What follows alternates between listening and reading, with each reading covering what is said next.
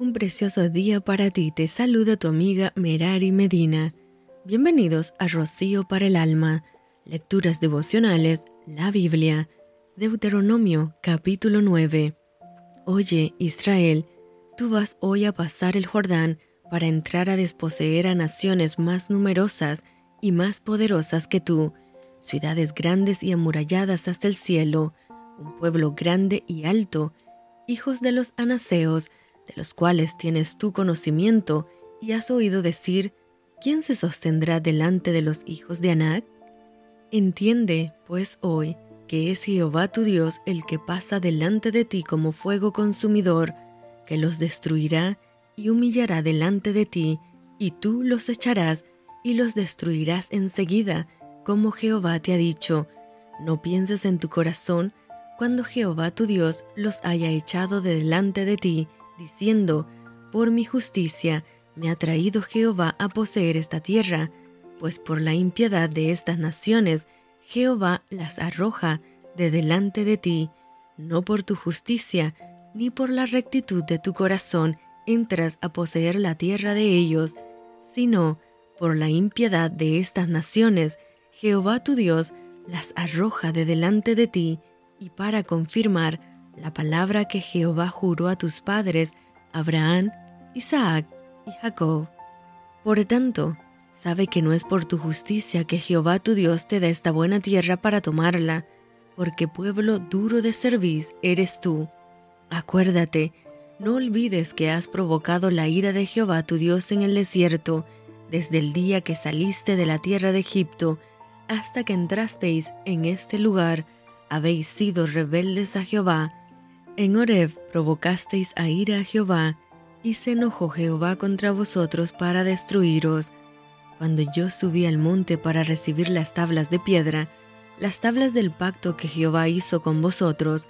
estuve entonces en el monte cuarenta días y cuarenta noches, sin comer pan ni beber agua, y me dio Jehová las dos tablas de piedra escritas con el dedo de Dios, y en ellas estaba escrito, según todas las palabras que os habló Jehová en el monte, de en medio del fuego, el día de la asamblea. Sucedió al fin de los cuarenta días y cuarenta noches, que Jehová me dio las dos tablas de piedra, las tablas del pacto, y me dijo Jehová, levántate, desciende pronto de aquí, porque tu pueblo que sacaste de Egipto se ha corrompido, pronto se han apartado del camino que yo les mandé, se han hecho una imagen de fundición, y me habló Jehová diciendo, He observado a ese pueblo, y he aquí que es pueblo duro de cerviz, déjame que los destruya, y borre su nombre de debajo del cielo, y yo te pondré sobre una nación fuerte y mucho más numerosa que ellos. Y volví y descendí del monte, el cual ardía en fuego, con las tablas del pacto en mis dos manos, y miré, y he aquí habíais pecado contra Jehová, vuestro Dios, habíais hecho un becerro de fundición, apartándoos pronto del camino que Jehová os había mandado. Entonces tomé las dos tablas, y las arrojé de mis dos manos, y las quebré delante de vuestros ojos, y me postré delante de Jehová como antes,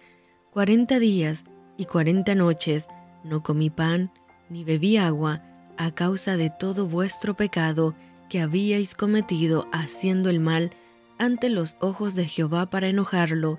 porque temí a causa del furor y de la ira con que Jehová estaba enojado contra vosotros para destruiros. Pero Jehová me escuchó aún esta vez. Contra Aarón también se enojó Jehová en gran manera para destruirlo, y también oré por Aarón en aquel entonces, y tomé el objeto de vuestro pecado, el becerro que habíais hecho, y lo quemé en el fuego, y lo desmenucé, moliéndolo muy bien hasta que fue reducido a polvo, y eché el polvo de él en el arroyo que descendía del monte,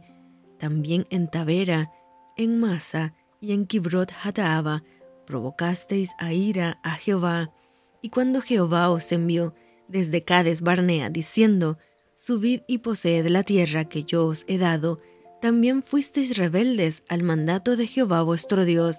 y no le creísteis, ni obedecisteis a su voz. Rebeldes habéis sido a Jehová desde el día que yo os conozco. Me postré, pues, delante de Jehová, cuarenta días y cuarenta noches estuve postrado, porque Jehová dijo que os había de destruir, y oré a Jehová diciendo, Oh Señor Jehová, no destruyas a tu pueblo y a tu heredad que has redimido con tu grandeza, que sacaste de Egipto con mano poderosa. Acuérdate de tus siervos, Abraham, Isaac y Jacob.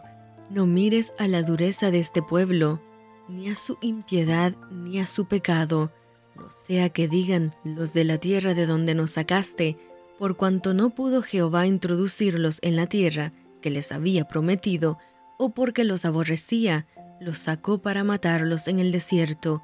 Y ellos son tu pueblo y tu heredad, que sacaste con tu gran poder y con tu brazo extendido. Y esto fue Rocío para el alma. Te envío con mucho cariño, fuertes abrazos tototes y lluvia de bendiciones.